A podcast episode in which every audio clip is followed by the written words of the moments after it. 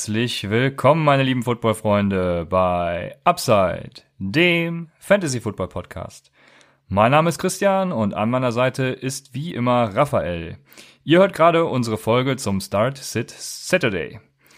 Zu unserer heutigen Folge haben wir uns was ganz Besonderes überlegt. Wir möchten uns nämlich herzlich bei allen Leuten bedanken, die uns über PayPal bereits unterstützt haben. Im ersten Schritt werden wir für euch dafür heute eine längere Folge aufnehmen. Wir stehen in Woche 3 an einem entscheidenden Punkt eurer Fantasy-Saison. Vor allem bei denjenigen, die 0-2 oder 1-1 stehen, entscheidet sich diese Woche, ja, entscheidet diese Woche über den weiteren Verlauf der Saison. Ab Woche 4 beginnen die Bye-Weeks und ihr müsst meiner Meinung nach dafür schon ein gutes Fundament haben und damit die weitere Arbeit sich eben auch lohnt. Also wollen wir für euch jedes einzelne Matchup durchsprechen, damit wir euer Siegerteam mit euch zusammenstellen und gestärkt in die entscheidenden Wochen gehen. Da wir uns eh nie disziplinieren können und immer über 30 Minuten kommen, müssen und werden wir diesen Monat durch eure Unterstützung mehr Minuten kaufen. Aus diesem Grund können wir es heute ganz knackig angehen lassen und zunächst über das Spiel von gestern sprechen. Rafa, wie fandest du das Spiel? Stell dir vor, Christian, ich bin tatsächlich eingeschlafen im dritten Viertel. das kommt so ungefähr nie vor bei mir, dass ich einschlafe während einem NFL-Spiel. Aber ja, außerhalb von, von Minshew war da auf jeden Fall nichts Aufregendes dabei. DJ Chark muss man, muss man erwähnen. Jetzt mit drei Touchdowns in drei Spielen, also unglaublich, ja. Der muss jede Woche mit in die Flex-Diskussion auf jeden Fall. Mega geil, der Typ. Äh, Didi Westbrook äh, nenne ich ja gerne Drop It Like It's Hot. Aber gut, immerhin hatte der neun Targets. Äh, also sie binden ihn nach wie vor in die Offense ein, aber Westbrook ist enttäuschend. Ähm, Fournette, der altbekannte Fournette, er kommt halt über Volume, das ist sein Spiel hatte 15 Attempts, 8 Targets und ja, bei den, bei den Carries ähm, wirst du halt immer solide punkten. Ähm, natürlich waren seine, seine Carries äh, an sich grauenhaft. Er hatte minus 7, minus 5, minus 4, minus 3, dann irgendwie 5 mal 0, dann zwei Carry äh, für, für zwei Yards, dann für drei Yards, also ganz wenig. Dann dieses Big Play mit 69 Yards. Aber gut, das ist halt von Netz Spiel. Ne? Der kommt halt über Volume und, und nicht unbedingt über Yards per Play. Ne? Ja, was ich noch interessant fand, ist vor allem die Defense der Jaguars. Nachdem die im, ich glaube, die ersten drei Viertel in der ersten Woche relativ schlecht waren, haben sie sich danach ein bisschen gefangen, waren in der ersten Woche dann schon etwas besser, in der zweiten Woche dominiert und jetzt halt auch wieder sehr gut gespielt. Von daher die Jaguars Defense finde ich echt gut. Äh, allen voran gestern natürlich äh, Khalil Campbell mit, ich meine, es wären drei Sacks gewesen. Mm, ja, ich meine auch drei. Ähm, das war schon stark, was die da abgerissen haben. Ja. Secondary sowieso gut. Die wird natürlich geschwächt, wenn Ramsey jetzt die Jaguars verlässt. Von daher mal abwarten, wie sich das entwickelt. Ja, aber, aber die Front hat mir auf jeden Fall Spaß stark, gemacht. Ja. ja. Mir hat es Spaß gemacht, das Ganze zu gucken. Und äh, ja, ich freue mich auf die nächsten Spiele, die so kommen werden, die wir gleich noch besprechen werden. Bevor es losgeht, noch ein Hinweis. Falls ihr uns unterstützen wollt, dann könnt ihr das entweder einmalig über www.paypal.me slash UpsideFantasy tun oder bald auch regelmäßig über Patreon, da regelmäßig Unterstützung bei PayPal anscheinend nicht vorgesehen ist und wir schon darauf angesprochen wurden, wie man das in kleineren Beträgen eventuell ermöglichen kann. Der Link dazu folgt dann noch. Schon mal vielen Dank an alle Leute, die dabei sind. Kommen wir zum Einstieg zu den News aus der NFL. Und da gibt's zwei Stück. Zum einen erreichte uns gerade die Nachricht, dass Antonio Brown sein vermeintliches Vergewaltigungsopfer, also er wurde ja der Vergewaltigung angeklagt, es gilt zum Glück die Unschuldsvermutung, daher noch keine Sorge, aber er soll sein vermeintliches Vergewaltigungsopfer mit Textnachrichten bombardiert und belästigt haben. Und in der Personal Conduct Policy der NFL wird ausdrücklich äh, ja, Stalking, äh, Belästigung oder ähnliche Formen der Einschüchterung verboten. Das heißt, er verstößt gegen die Personal Conduct Policy der NFL und müsste rein theoretisch auf der Commissioners Exempt Liste landen, die bei ja unnötigem Verhalten nenne ich es mal äh, aktiviert wird. Das heißt, der Commissioner kann entscheiden, ob er gesperrt wird oder nicht. Da müsste er landen, aber wartet erstmal ab, was passiert. Äh, es muss ja nicht passieren. Er ist ja immerhin noch Mitglied der Patriots. Äh, die haben ja da so ein besonderes Näschen für solche Fälle.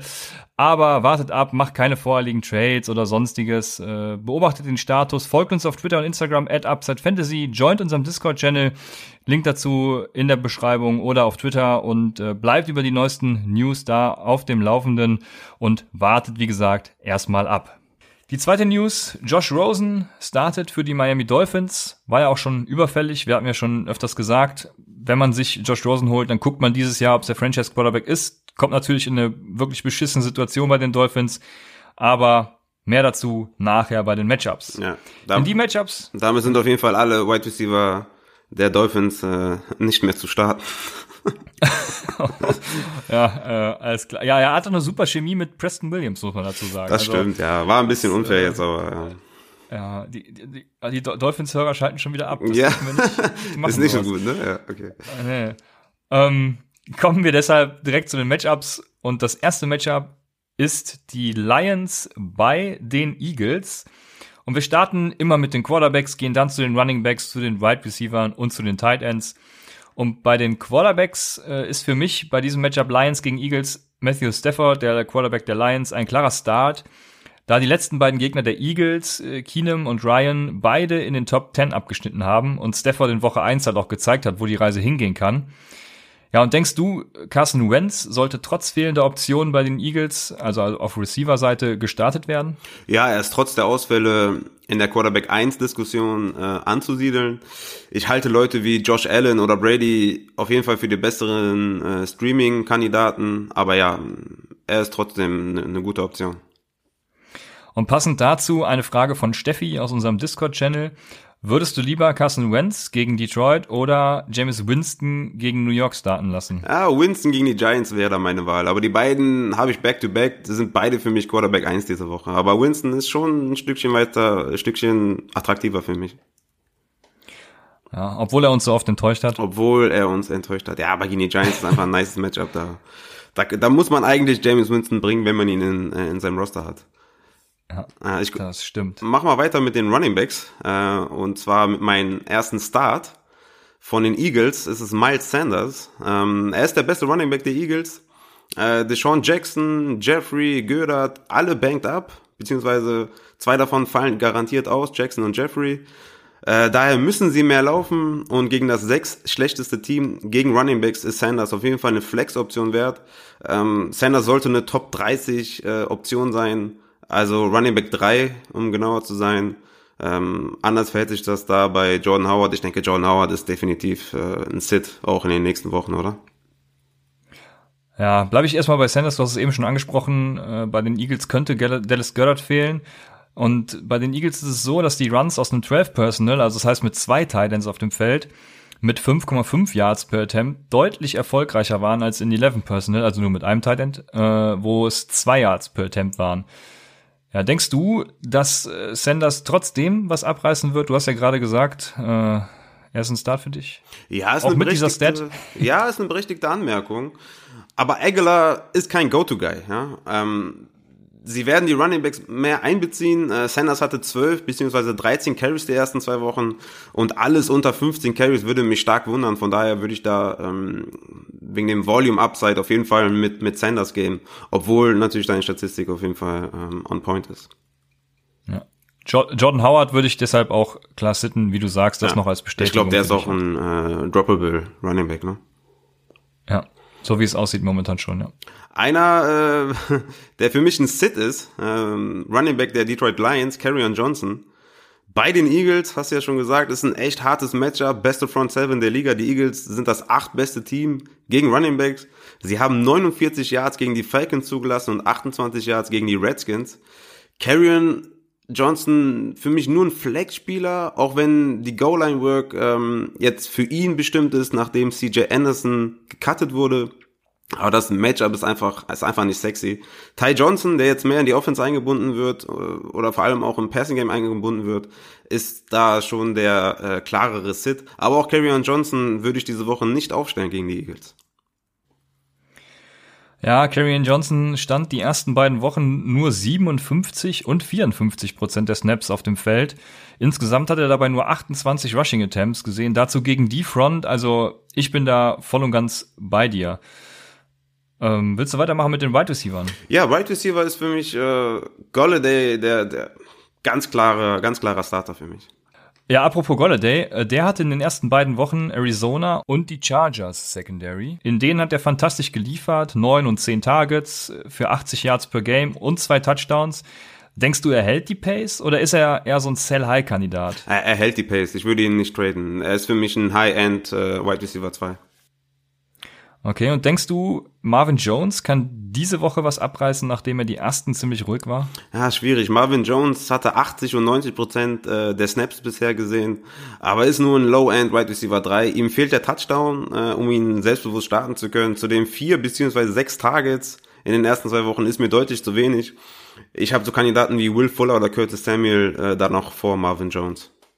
Okay. Ähm, wie sieht's bei den anderen Wide Receivers aus, deiner Meinung nach? Ja, natürlich die Sits. Ähm, Deshaun Jackson, klar, Alshon Jeffrey, die spielen beide nicht. Äh, aber auch Aguilar äh, ist für mich ein Sit gegen den Top-Cornerback äh, Darius Slay. Da traue ich ihm wirklich wenig zu. Also viele haben ihn ja als Nicky Start oder mh, teuer vom Waiver Wire geholt. Ich denke aber gegen die Lions ist es keine Option. Ja, also Aguilar ist einfach aufgrund ja, dadurch, dass so viele ausfallen, nur eine Option. Äh, ich wurde bisher immer von ihm enttäuscht. Ich möchte ihn nicht starten lassen. Ich gebe euch keine klare Sit-Empfehlung dafür. Das ist nur mein persönliches Empfinden, dass er immer so schlecht war. Aber er ist auch kein klarer Start. Also irgendwie in between. Ähm, deshalb, ja, halte ich mich da raus und folge am, im, im, im schlimmsten Fall deiner Empfehlung. das ist immer gut. Das ist immer gut. äh, zu den Titans. Also Ertz startet ihr natürlich wie immer. Äh, denkst du, man sollte TJ Hawkinson starten? Ja, er ist für mich ein Must-Start. Für mich ein Top 10 äh, Tight End. Greg Olson wäre zum Beispiel eine Option auf dem Waiver Wire, den man für Hawkinson streamen könnte, aber auch bei Olson äh, gibt es Fragezeichen. Ja, wie ist die Connection mit Kyle Allen? Wie fit ist er? Ja. Also für mich immer noch Hawkinson. Ja, also TJ Hawkinson hat in Woche 1 natürlich richtig geliefert, ging auch gegen die Cardinals, die schlechteste Defense gegen Titans. Ähm, in Woche 2 war er sehr ruhig und Philly hat 52,5 Points per Game gegen Titans zugelassen. Das ist der zwölfte Platz. Ja, also auch hier wieder, man kann kleine, keine klare Startempfehlung geben, aber ich denke, wenn ihr Hawkinson im Roster habt, dann habt ihr den wahrscheinlich auch ja. für die gesamte Saison. Deshalb in dem Falle solltet ihr ihn auch starten lassen. Wenn ihr nicht streamt, wenn ihr streamt, dann gibt's durchaus bessere Optionen, wie Rafa gerade eben schon gesagt hat. Deshalb kommen wir zum nächsten Matchup und das sind die Jets bei den Patriots.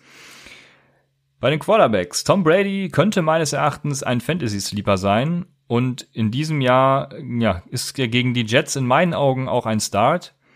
Luke Falk ist in meinen Augen ein Sit und wir können, sofern du das nicht anders siehst, direkt zu den Running Backs gehen. Ja, sehe ich ganz genauso, sehe ich ganz genauso. Tom Brady wollte ich ja im EFFC eigentlich äh, draften, aber dazu ja Nein gesagt. Aber das lassen wir jetzt erstmal beiseite. Kommen wir zu den Running Backs. Ähm, ein klarer Start ist da für mich Sony Michel. Äh, Isaiah Wynn ist zwar out, aber trotzdem ist äh, Sony Michel wirklich sexy, äh, für mich ein Top 10 Running Back äh, diese Woche. Wie siehst du das bei äh, Michel? Ja, wir hatten Michel ja schon als Buy-Low-Kandidaten angesprochen. Er hat seine weniger als 100 Yards in Situationen gemacht, wo zu 97 Prozent weniger als acht Leute in der Box waren. Deshalb hat er auch ein hohes Efficiency Rating. Äh, denkst du vielleicht, dass er damit zu eindimensional ist? Nö, also Sony Michel ist, ist, ist ein Mustard, ja, wie schon gesagt, siehst du ja genauso. Warum ist er ein Mustard? Weil er bei den Patriots spielt und, und die alles andere als eine eindimensionale Offense haben, ja, also die sind da sehr kreativ.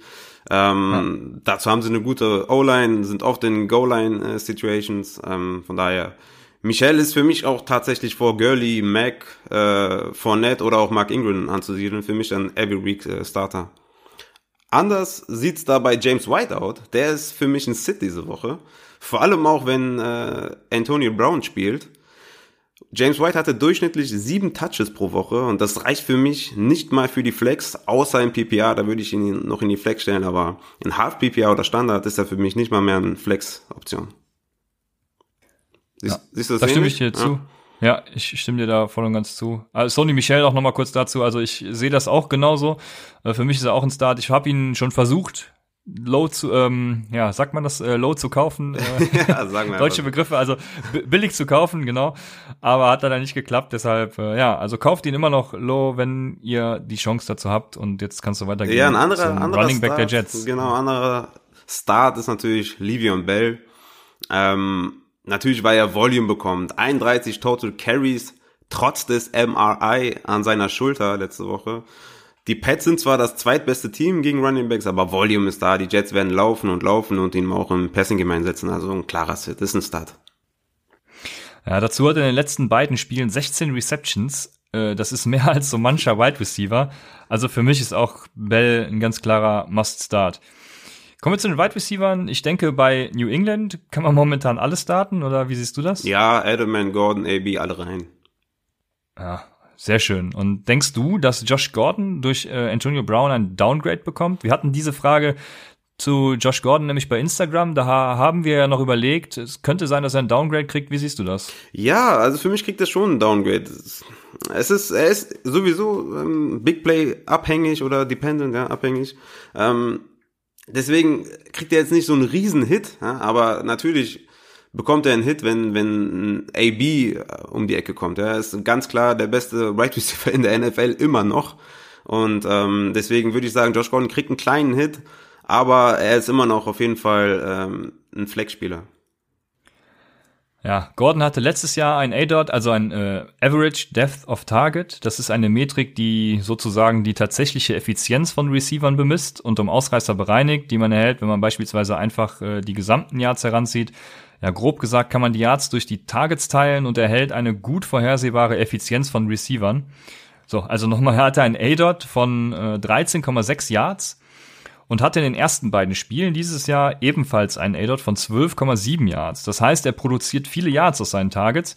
Ich sehe da zwar ein Downgrade bei Gordon, was sein Floor betrifft, aber sein Ceiling dürfte durch die Attention, die äh, Antonio Brown auf sich zieht, gleich bleiben, ja, oder eventuell sogar noch steigen. Ich äh, würde mal sagen, gleich bleiben. Ja, hast vollkommen recht. Also sein Ceiling ist gleich, sein Floor ähm, kriegt einen Hitter. Stimme ich dir vollkommen überein.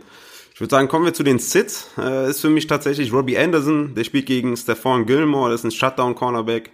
Außerdem äh, Jameson Crowder mit Luke Falk ist eigentlich nicht spielbar. Ja? Also die Offense ist sehr eindimensional, hängt komplett von Le'Veon Bell ab. Ja, nachdem Crowder im ersten Spiel noch 17 Targets sah, hatte er in Woche 2 durch Daniels Ausfall eventuell nur noch sechs Stück.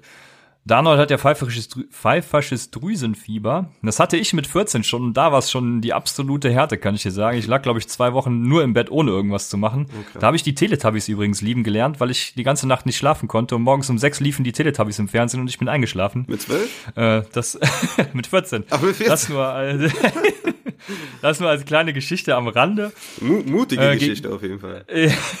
ja. Äh, mal gucken, ob wir das später rausschneiden. Ich äh, denke nicht. Ich kann damit leben. Ich muss dazu stehen. Gegen die Patriots treffen die Jets auf eine Defense mit Gilmore, ja, einem meiner Meinung nach der besten und unterschätzten Cornerbacks im Spiel und Jonathan, Jonathan Jones im Slot, der gerade einmal fünf Receptions für 43 Yards zugelassen hat.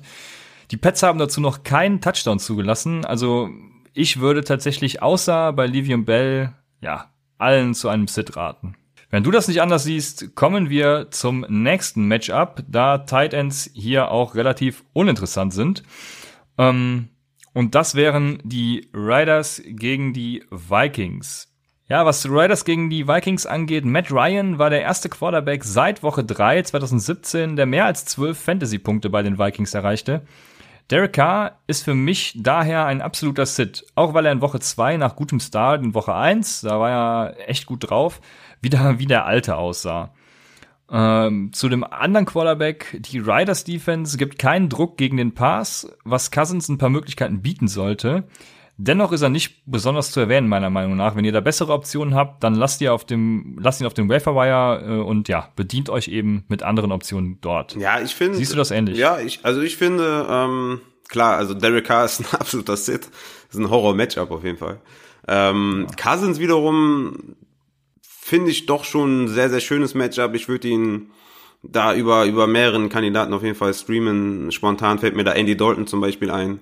Ähm, sollte auf jeden Fall gute Zahlen auflegen. Ähm, Würdest du wirklich Cousins gegen die Raiders aufstellen, anstatt Dalton gegen die Bills? 100 Prozent, ja. Also für mich ist da in dem Fall Cousins vor dem guten Andy Dalton angesiedelt. Ja, ich sehe das aufgrund der neuen Offense in Cincinnati nicht so eng wie du. Äh, könnte da aber durchaus mitgehen. Zu Dalton kommen wir ja später noch. Deshalb ja. kannst du jetzt weitermachen mit den Running Backs. Ja, sehr, sehr cool. Delvin Cook ist auf jeden Fall ein ganz klarer Sit. Er ist auch ein absoluter Stud. Äh, die Raiders sind zwar, und ich weiß nicht, ob du das wusstest, das drittbeste Team gegen Running Backs, was sehr, sehr erstaunlich ist. Aber Cook äh, ist ein absoluter Stud. Woche 1 und Woche 2 jeweils 23 Carries. Würde mich nicht wundern, wenn er als Top 3 Running Back die Saison abschließt. war ja mein Bounceback-Player. Ähm, ich denke, Cook ist safe. Äh, ja, wenn ich dich richtig verstanden habe, hast du dich eben versprochen. Ich glaube, du wolltest sagen, Cook ist ein, ein Start. Äh, nur der Vollständigkeit halber, falls ich da richtig gehört habe. Ähm, Cooks ist momentan wie die ganze Preseason von dir schon leicht angedeutet, ja, Fantasy MVP. Und so einen setzt man nicht mal auf die Bank, wenn die 2000er Baltimore Ravens vor dir stehen. Oh, die waren geil, ja. Daher, was denkst du, muss man momentan hinlegen, um ihn zu ertraden? Äh, für Cooks, äh, für Devin Cook. Ähm, ja. Boah, den gibt äh, niemand ab, denke ich. Aber wenn, dann boah, würde ich schon, spontan würde mir jetzt einfallen, Camara und Woods. Also drunter würde ich jetzt nicht gehen. Also ein Running Back 1 und ein Wide Receiver 2 muss es da auf jeden Fall mindestens sein. Und würdest du das für ihn bezahlen? Ja. Ja, ja. ich nämlich auch. Ja. Äh, deswegen die Frage. Kommen wir zum Running Back der Oakland Riders und das ist Josh Jacobs. Dieser war heute mit einer Hüften- und Leistenverletzung limitiert im Tra Training und hat dazu noch mit einer Krankheit zu kämpfen. Ich glaube, er hatte Magen-Darm oder sowas. Ähm, beobachtet bitte den Status da bis Sonntag. Was sagst du zu Jacobs? Ja, ähm, die, die O-Line sieht erstaunlich gut aus, aber ich denke auch, ähm, man sollte da, wenn man eine bessere Option hat, die bessere Option wählen. Hat zwar mittrainiert, aber ich könnte mir vorstellen, dass er nicht den üblichen Workload bekommt und ja, ist deswegen höchstens ein Flex-Spieler für mich, aber ich hätte da auf jeden Fall einige Concerns und würde ihn nicht selbstbewusst aufstellen, aber du kannst einen Jacobs, wenn er spielt, einfach auch nicht auf die Bank stellen äh, oder setzen. Deswegen, ja, mit Bauchschmerzen würde ich ihn in die Flex äh, stellen. Ja. Äh, Jacobs stand im ersten Spiel 74 Prozent der Snaps auf dem Feld, hatte dabei 23 Attempts, 85 Yards und zwei Touchdowns. Dazu noch eine Reception. Im zweiten Spiel nur 46 Prozent der Snaps, dafür bei 12 Attempts 99 Yards, jedoch keine Reception und keinen T äh, Touchdown. Also er braucht keine Heavy Workload, um Yards zu liefern, wenn er fit ist. Die Vikings sind dazu die zwölft schlechteste Defense gegen den Run. Das ist jetzt nichts Weltbewegendes, nach oben wie nach unten. Dennoch erwähnenswert. Also wenn er fit ist, dann würde ich ihn wohl definitiv auf der Flex starten lassen. Was sagst du zu den Wide Receivers in diesem Spiel? Ja, da kommen wir zu, zu den Vikings Wide Receivers, denke ich, die für viele Fantasy-Owner Kopfschmerzen äh, bereiten. Also Adam Thielen und Stefan Dex sind für mich Starts. Äh, die Raiders Defense ist die drittschlechteste gegen Right Receiver. Aber sie müssen natürlich endlich anfangen zu werfen. Also die Vikings müssen endlich anfangen, äh, Thielen bzw. Dix zu füttern. Ähm, also auf der Seite sind für mich klare Starts. Tyrell Williams dagegen ist für mich ein Sit. Spielt gegen Xavier Rhodes, also da, den würde ich nicht aufstellen. Ja, Tyrell Williams hatte leichte Hüftprobleme, also den Status gilt es auch definitiv zu beobachten. Gegen die Vikings würde ich auch keinen der Wide Receiver Optionen aus Auckland äh, starten wollen. Anders sieht's bei den Vikings selbst aus. Du hast es ja gerade schon gesagt. Äh, Dix hatte ja ziemlich ruhige erste zwei Wochen, sage ich mal. Letzte Woche war er mit dem zurückgepfiffenen Touchdowns dazu sehr deprimierend für ihn und uns als Fantasy-Owner. Nachdem man das erste Spiel der Vikings mit zehn Passversuchen nicht zu hoch bewerten sollte, wie ich finde, stand Dix in Woche zwei bei 89 Prozent der Snaps auf dem Feld und hatte sieben Targets. Er war größtenteils als linker Wideout aufgestellt, wo ihm diese Woche Daryl Worley gegenübersteht, der pro Route Run 0,21 Punkte zugelassen hat. Thielen hat damit Garion Conley, äh, der pro Route Run zusammen mit Slot Receiver Joiner 0,37 Punkte zugelassen hat, also deutlich mehr. Definitiv das einfachere Matchup. Ich sehe für Dix diese Woche eine große Möglichkeit, endlich das zu liefern, was viele von ihm erwarten. Auch ich habe ihn in meinem Lineup, ich erwarte auch mehr. Thielen startet ihr ebenfalls als Low-End Wide Receiver 1, meiner Meinung nach. Ja, und wer als Gewinner dieser Woche herausgehen könnte, ist Chad Beebe. Obwohl Slot Corner LeMarcus Joyner noch keinen Touchdown zugelassen hat, hat er 14 Receptions bei 15 Targets für 119 Yards in seiner Coverage erlaubt. Joyner ist halt ursprünglich Safety und es ist eine Umstellung für ihn im Slot. Ja, da Dix und Thielen ebenfalls zu einem Drittel der Zeit im Slot aufgestellt sind, erwarte ich hier nicht allzu viele Möglichkeiten für Bibi. Äh, er hatte in den ersten beiden Spielen nur jeweils ein Target. Dix hat zudem einen Air Yard Share von 50,5% und Thielen von 45%. Also da bleibt fast nichts mehr für Bibi übrig. Aber es gibt ja da draußen auch durchaus Ligen, die irgendwie mit 20 Teams spielen, habe ich bei uns im Discord schon mal gelesen. Hier wäre Chat Bibi dann durchaus meiner Meinung nach ein Shot wert. Wie siehst du das? Ja, gehe ich mit. Also Chat BB ist auf jeden Fall interessant, aber wie du schon sagtest, auf jeden Fall nur in echt richtig deepen Ligen. Ja. ja. Ähm, natürlich in 12er, 14er Ligen, ich würde sogar sagen in 16er Ligen keine Option, aber in 20er Ligen, da kann man ihn auf jeden Fall aufstellen. Ansonsten ja. ähm, habe ich für diesen Spieltag Zielen vor Dix. Und ähm, ja, ich würde beide Wide Receiver auf jeden Fall selbstbewusst starten. Macht euch äh, ja. um die ersten beiden Wochen nicht allzu viele Sorgen. Natürlich, wenn es dabei bleibt jetzt, dann äh, kann man mal langsam anfangen, das zu überdenken. Aber ähm, ja, macht euch nicht zu große Sorgen. Ja, ich habe auch Thielen aufgrund des Matchups leicht vorne. Ähm, wenn wir zu den Titans gehen, Darren Waller ist auch in diesem Matchup ein Start, vor allem wenn Williams ausfällt natürlich. Und ja, Kyle Rudolph hat am besten keiner in seinem Roster. Besser nicht, ne. Dann können wir auch übergehen zum nächsten Matchup und zwar sind das die Ravens bei den Chiefs und die Quarterbacks können wir denke ich getrost überspringen, also die startet ihr ohne Wenn und Aber beide. Ja. Deshalb darfst du mit den Running Backs starten. Ja, zu den Quarterbacks Shootout incoming wird auf jeden Fall richtig geil. Das Spiel wird äh, wird legendär. Bei den Running Backs äh, habe ich äh, zum einen Mark Ingram als klaren Start. Er ist der Clear Cut Running Back 1, kriegt die Goal Line Carries, ähm, ist ein safer, safer Running Back. Darwin Thompson würde ich starten, wenn McCoy oder Damien Williams out sind. Ähm, er ist sogar für mich ein Must-Start, wenn Damien Williams, der eigentliche Catching Back, out ist. Ist McCoy out, und äh, Damien Williams spielt, dann ist Thompsons Upside etwas geringer, aber ist immer noch ein, ein Flex-Start wert. Also beobachtet das auf jeden Fall. Ich denke, dass Damien Williams ausfallen wird und damit wird auf jeden Fall eine Riesenmöglichkeit für Darwin Thompson äh, entstehen.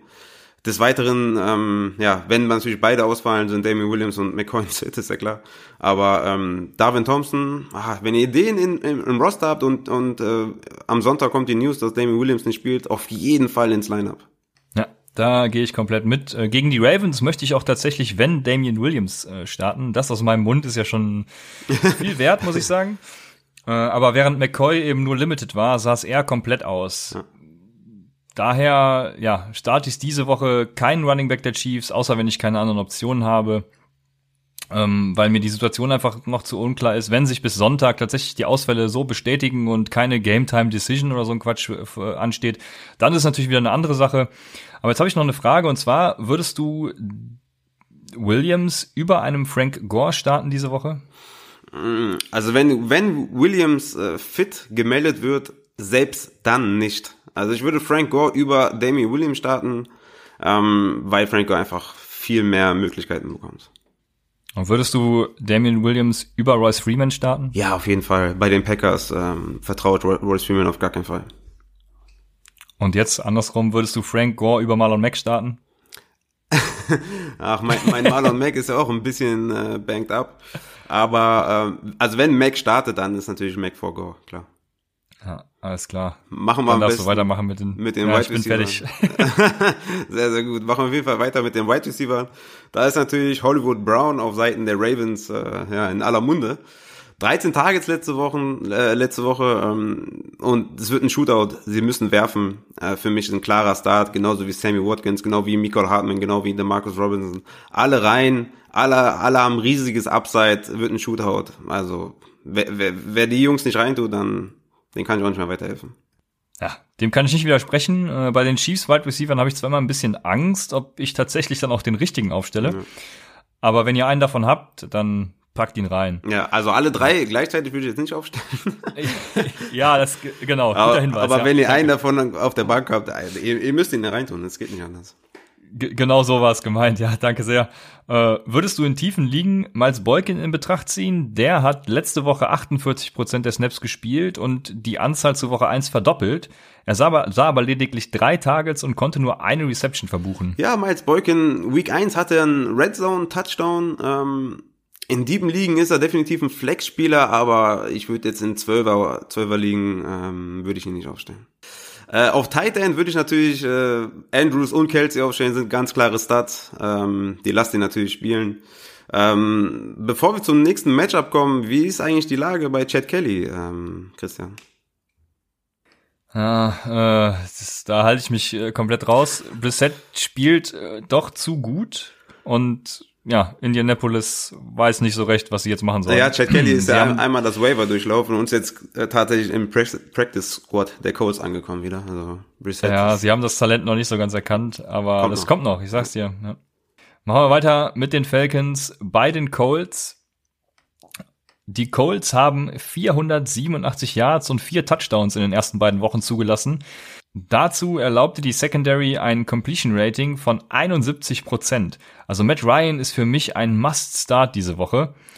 Kommen wir zu den, zur anderen Seite. Die Falcons haben in beiden Spielen einen Rushing Touchdown für Quarterbacks zugelassen und mehrere Passing Touchdowns für Cousins und Wentz ermöglicht. Aufgrund dieser Touchdown Upside ist mein sneaky Quarterback Start der Woche dieses Mal Jacoby Brissett. Siehst du das ähnlich? Nice, ja, finde ich cool, finde ich cool. Ja, du bist ja gut dabei mit deinen sneaky Quarterback Starts. Ne? Letzte Woche Jimmy G, diese Woche Jacoby Brissett. Ja, gefällt mir, finde ich cool. Ja, sehr schön. Also, komm, gehen wir direkt weiter zu den Running Backs. Was stellen wir mit Devonta Freeman an, Rafa? Er hatte in den ersten beiden Spielen 41 Yards bei 19 Carries mit einem Touchdown und einem Fumble. Dazu hat er nicht mehr viele, äh, also nicht viel mehr Snaps gespielt als Ito Smith. Passend dazu erreicht uns eine Frage von Jan aus Köln. Hi Christian, hi Raphael, Jan aus Köln hier. Vorweg ein Riesenkompliment für den Podcast. Ein geiles Teil, macht auf jeden Fall weiter so. Meine Frage, stelle ich dieses Wochenende Curtis Samuel oder Devonta Freeman auf? Und unabhängig davon, wie ist eure Prognose für die beiden für den weiteren Saisonverlauf? Peace out. Ja, vielen Dank für das Lob erstmal. Sehr cool, sehr coole Nachricht. Ähm, ja, Devonta Freeman hatte die Vikings und die Eagles in den ersten Wochen da gibt's auf jeden Fall schönere Matchups für, für einen Running Back, ähm, wie zum Beispiel die Colts, wo sie diese Woche sind, sind das dritteinfachste Matchup für Running Backs. Und ich würde sagen, wenn du Freeman jetzt nicht aufstellst, wann dann? Also zu seiner Frage, Devonta Freeman oder Curtis Samuel, würde ich Devonta Freeman nehmen. Zu der anderen Frage, äh, Rest of Season, ähm, ist für mich klar, Devonta Freeman vor Ito Smith. Aber ähm, ja, Ito Smith war für mich mit ein Konzern, warum ich überhaupt gar keine Devonta Freeman Aktien dieses Jahr im, im Fantasy habe. Also eine berechtigte Frage an sich, aber für mich ist immer noch Devonta Freeman klar vor Ito Smith. Ähm, aber ja, vor, vor Curtis Samuel die, an diesem Matchup. Wenn er jetzt gegen die Colts nicht liefert, dann boah, dann äh, frag am besten nochmal, was du machen sollst, weil dann würde ich mir echt ernsthaft Gedanken machen. Ja, das, das wird Jan jetzt nicht ganz erfreuen, weil ich habe tatsächlich Curtis Samuel vor Devonta Freeman, auch wenn ich durchaus verstehe, dass du sagst, wenn nicht jetzt, wann dann. Das ist natürlich vollkommen korrekt. Aber wenn ich entscheiden müsste, ohne das im Hinterkopf zu haben, dann würde ich Curtis Samuel vor Devonta Freeman sehen. Glaube, er macht mehr Punkte gegen die Cardinals. Äh, warum erläutere ich dann später noch, aber Curtis Samuel sehe ich da weiter vor, vor allem auf, vor dem Hintergrund, dass Ito Smith eben, Ito Smith eben genauso viele Snaps sieht wie er. Das äh, macht mir ein bisschen Sorgen vor allem Rest of Season denke ich, Curtis Samuel ist da ganz weit vor Devonta Freeman. Also äh, da würde ich auf jeden Fall zu den Wide right Receiver tendieren. Es sei denn, es ist eine Standardliga, wo es eben keine Punkte für eine Reception gibt. Aber Half PPR und PPR bin ich da voll und ganz bei Curtis Samuel, dessen Stats ich dann nachher noch genauer ja, vortragen werde, nenne ich es mal. Ähm, und du hast ja gerade eben schon gesagt, ich stelle die Frage trotzdem nochmal, würdest du Ito Smith mit dem nächsten drohenden Debakel für Freeman dann äh, auswärts in einem Shootout schon jetzt sicherheitshalber aufnehmen, wenn du einen Bankplatz frei hättest, oder denkst du, da gibt's bessere Optionen? Ach nee, ich weiß nicht. Also die, die O-Line macht ja sowieso Sorgen, ja. Dirk Kötter macht einem auch Sorgen. Ist kein Running Back freundlicher äh, Offensive Coordinator. Aber Ito Smith aufnehmen halte ich für keine gute Idee. Also wenn ich auf ja, Nee. Nee, ich, ich, ich würde es nicht machen. Ich würde ihn nicht aufnehmen. Aber ja, ja ich denke, Rest of Season, wie du sagst, also wenn Freeman jetzt wirklich bastet, ja, dann würde ich auch sagen, nimm lieber Curtis Samuel Rest of Season. Aber ich kann es mir ehrlich gesagt nicht vorstellen gegen die Colts und ähm, ja, ist echt äh, eine schwere Frage, die ich erstmal so beantworten würde. Mit ähm, lass ihn jetzt starten, guck was passiert und gegebenenfalls Rest of Season dann Curtis Samuel. Ja, also Ito Smith würde ich auch nicht aufnehmen. Ich denke, da gibt es durchaus bessere Optionen, aber äh, es könnte halt sein, dass er das Backfield da übernimmt, wenn Freeman sich weiter so blöd anstellt. Ja. Mach weiter mit dem mm, Running Back der Indianapolis Colts, ja, unserem mit, Favorite. Mit dem Running Back, ne? Ja. Natürlich äh, klarer, klarer Start. Marlon Mack er hatte zweimal plus 20 Carries. Ist auf jeden Fall ein Must-Start. Opportunity und Upside ist da, aber leider hat er aktuell eine, eine Verletzungssorgen. Äh, die müsst ihr auf jeden Fall beobachten. Ähm, ansonsten ja, könnte man ähm, John Wilkins noch vom Waiver aufpicken. Ja, also wie du schon sagst, wie von uns gedacht, ist Mac einer der Top Fantasy Running Back Optionen. Äh, drittmeisten Yards gelaufen, ein Must Start, sofern er eben fit ist. Ähm, Du hast es ja gerade eben schon gesagt, Wilkins oder Heinz könnte man aufnehmen. Äh, ja, in welchem Bereich denkst du, Running Back 1, 2 oder 3 wird Wilkins abschließen, wenn Mac aussetzt? Ähm, ja gut, also erstmal, ich habe natürlich sehr, sehr viele Mac-Aktien. Ähm, und habe mir überall Wilkins schon gesichert. Ja, ich habe ihn schon aufgepickt vom Waiver Wire, weil ich denke, dass Wilkins eine solide Running Back 3 Option ist. Ähm, und auf jeden Fall ein guter Ersatz für Mac und den kann man durchaus in die Flex stellen, ja, den John Wilkins. Ja. Ich hab, äh, bin auch Mac-Besitzer natürlich, wie jeder, der Upside hört, und habe Frank Gore aufgenommen. Hättest du jetzt lieber Frank Gore oder Wilkins? Oh, äh, Frank Gore. Ja, da sind wir wieder mal einer Meinung, dann kannst du weitermachen mit den Wide Receivers. Ja, kommen wir zu den Wide Receivers. Klarer Start natürlich Julio Jones. Äh, er fängt sogar Touchdowns. Wer hätte das gedacht? Neuesten, ja, nach ja. letztem Jahr. Auf jeden Fall Go. Klarer Start. Ähm, Ridley ist für mich auch ein klarer Start. Ähm, T.Y. Hilton ist für mich auch ein Start. Zwei Touchdowns in zwei Spielen. Brissett hat auf jeden Fall eine Chemie, ist für mich ein High Wide Receiver 3. Ähm, T.Y. Hilton. Sits sind allerdings da für mich äh, Paris Campbell, der kriegt noch nicht genug Volume. Ja, die Colts haben letztes Jahr nur acht Wide Receiver mehr als 15 PPA-Punkte zugelassen. Es ist daher schwer vorstellbar, dass dieses Jahr gleich zwei Receiver diese Marke knacken, also bezogen auf die Falcons. Jones ist für mich ein Must-Start natürlich, aber Ridley dann eher so ein Wide Receiver 3 Flex-Kandidat. Wie von uns bereits nach dem Luck Retirement vermutet, war die Panik um T.Y. Hilton durchaus unberechtigt. Äh, er hatte in den letzten beiden Spielen neun und sechs Targets gesehen. Das sind 15 von insgesamt nur 29, also mehr als die Hälfte, auch wenn die 9 und 6 erstmal ein bisschen wenig erscheinen. Äh, die Atlanta Defense belegt Platz 6 gegen Wide Receiver und er sieht zudem mit Desmond Truffant den Cornerback, der nur 0,16 Fantasy-Punkte per Route Run zulässt. Das ist sehr wenig und äh, ja, er ist trotz alledem in meinen Augen dennoch ein sicherer Wide Receiver 2. Ja, und wie gesagt, die Atlanta Defense belegt Platz 6 gegen Wide Receiver. Das ist ein Platz hinter der Colts Defense. Also beide Defenses sehr gut gegen Wide Receiver. Deshalb gilt auch hier, äh, dass kein anderer Wide Receiver meiner Meinung nach einen Start wert ist. Bei den Titans verhält es sich anders. Ich hatte, glaube ich, bei der Draft Folge kurz vorher, auf jeden Fall kurz vor den Drafts mal angesprochen, Austin Hooper wäre mein Tight End Kandidat für dieses Jahr. Und Austin Hooper hatte 15 Targets als Tight End. Das sind so viele wie Hilton, oben genannt, als Wide Receiver 1. Für mich ist da daher ein Must-Start auch diese Woche gegen die Indianapolis Defense, die gegen Tight End Platz 18 belegt. Ja, äh, Indianapolis Titans möchte ich derzeit nicht haben. Die sind mir einfach zu sehr Touchdown-abhängig. Siehst du das ähnlich? Ja, definitiv. Ähm, Jack Doyle und Eric Ebron. Ja, wobei ich natürlich Jack Doyle in PPA-Formaten vor Ebron sehe, aber Ebron ist, war eh schon immer Touchdown-abhängig und da die Colts nicht so oft in die Red Zone kommen wie letztes Jahr, ist er natürlich ein, ja, kein Start wert, ja, definitiv. Ja. Kommen wir zum nächsten Matchup. Das sind die Broncos bei den Packers. Ja, und äh, was die Quarterbacks angeht, äh, Aaron Rodgers brauche ich, glaube ich, nicht groß besprechen. Äh, deswegen auf die andere Seite. Die Packers haben in der Offseason alles richtig gemacht, indem sie ihren Pass-Rush verbessert haben. Wir haben es ja vor der Woche eins schon angesprochen gehabt. Mhm. Trubisky und Cousins wurden bei der Hälfte ihrer Dropbacks unter Druck gesetzt. Mit diesem Wert können sie, was die Wochen eins und zwei angeht, getrost als der beste Pass-Rush der Liga bezeichnet werden. Flecko ist für mich aufgrund ja, der Kombination Flecko und Packers Defense daher ein Sit. Ja. Ja, definitiv. Äh, Flecko kann man auf jeden Fall nicht starten. Das könnte übel werden.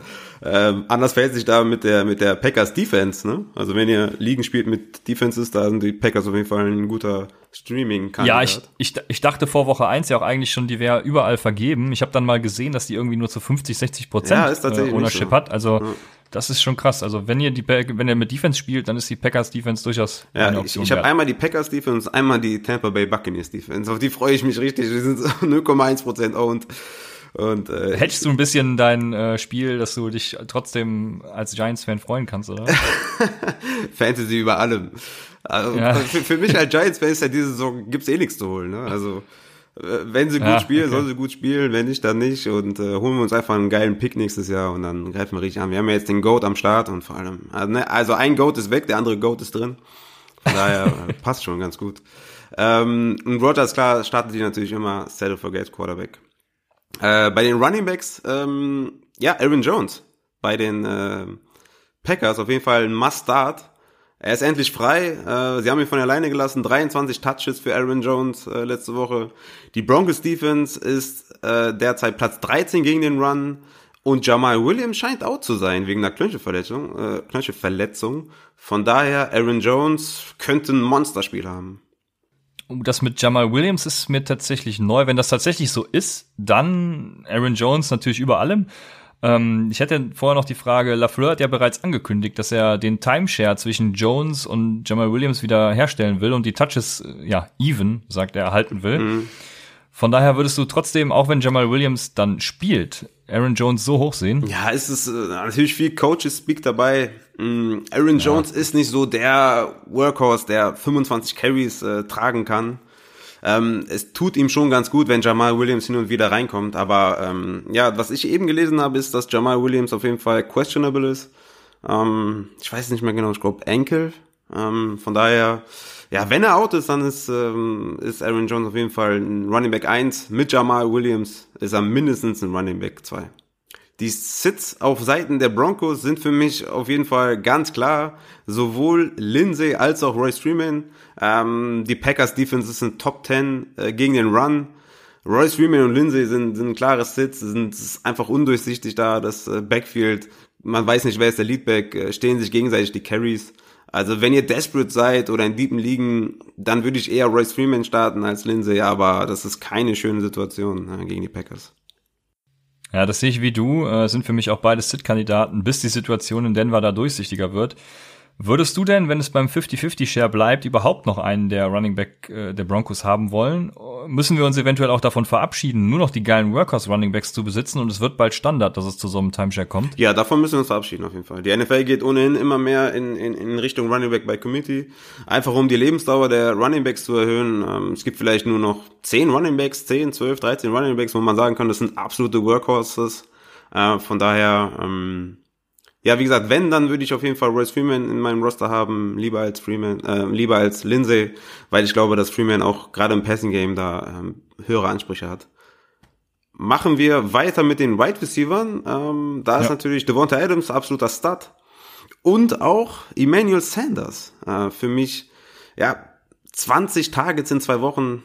Also der ist, der ist ein Borderline Wide Receiver 2. Unfassbar der Kerl hat abgeliefert wie Sau äh, nach seinem Achillessehnenriss und ja, diese Woche werde ich auf jeden Fall ähm, mich nicht gegen die Stone Lag Fantasy Pros äh, ja, setzen oder stellen. Die haben ja letzte Woche schon Emmanuel Sanders als Start gehabt. Da habe ich, hab ich mich ja noch gewehrt, aber dieses Jahr, dieses Mal ähm, lasse ich mich da nicht lumpen. Für mich auch Sanders ein absoluter Start. Ja, ja, gegen die Defense der Seahawks hatte ich ihn auch noch als, als Sit. Das war ein Fehler und diese Woche wird's nicht besser in der Secondary. Also Sanders hat im ersten Spiel sieben und dann im zweiten, wo er eigentlich das schwierige Matchup hatte, 13 Targets gesehen. Die Secondary der Packers, wie gesagt, ist echt überragend und lässt im Schnitt gerade einmal 0,24 Fantasy-Punkte pro Route Run zu. Sanders ist für mich auf der Flex dennoch startable als Wide Receiver 3, würde ich sagen, mit Upside. Alle anderen würde ich jedoch auf die Bank setzen. Ja, sehe ich genauso. Also MVS, Marcus Valdez-Scantling, Allison sehen nicht genug Targets, nicht genug Volume, kein Vertrauen. Ähm, Sutton hat zwar Talent äh, auf der anderen Seite von den Broncos, aber ist eigentlich nur Touchdown-abhängig und nicht großartig involviert. Ja, ja also Dishon Hamilton gibt's da noch, aber wie gesagt, alle nicht starten lassen. Kommen wir zu den Titans. Da würde ich nur Graham in Betracht ziehen. Die Broncos haben bisher zwar nicht viele Punkte gegen Titans zugelassen, aber wenn die gegnerischen Titans angeworfen wurden, dann haben sie eine Catchrate von 84% zu 143 Yards zugelassen. Also, und da Graham angeworfen wird, denke ich, ist er durchaus ein Start diese Woche wert. Das ist eine Streaming und so, ne? Ja, wenn du Noah Fan auch auf die Bank setzen würdest oder beziehungsweise auf dem Waferwire lassen würdest, dann gehen wir weiter zum nächsten Matchup. Und das sind die Dolphins bei den Cowboys. Ja, wenn ich mir überlege, dass wir ja wahrscheinlich auch Dolphins haben, die uns zuhören oder schon abgeschaltet haben, nachdem du sie eben Ja, sorry dafür. dann tut mir das wirklich in der Seele weh zu sagen, aber alle bei den Dolphins sind in meinen Augen ein klarer Sit. Ich hoffe für euch, dass ihr überhaupt keine Dolphins besitzt, außer eventuell Kenyon Drake, der halt noch weggetradet werden könnte. Ja, und andersrum ist es, alle Spieler der Cowboys sind für mich ein Must-Start, selbst Witten. Denkst du sogar, dass Tony Pollard diese Woche relevant werden kann, wenn das Spiel früh entschieden ist und sie Sieg schonen werden? Ja, auf jeden Fall eine berechtigte Frage. Aber mich darauf zu verlassen, dass jemand in der Garbage Time eventuell Punkte macht, hm, halte ich dann doch für sehr riskant. Ähm, ein hundertprozentiger Start ist für mich dafür ähm, Dak Prescott. Momentan Quarterback 2 overall. Ja. Ähm, die Defense der Dolphins erlaubte 43 Completions von 54 Passversuchen. Das ist eine Completion Percentage von 79,6. Dazu 643 Yards zugelassen, 11,9 Yards per Attempt. Das ist echt Wahnsinn. Und halt 8 Touchdowns. Ähm, also Dak Prescott ähm, könnte auf jeden Fall Quarterback 1 diese, äh, diese Woche werden.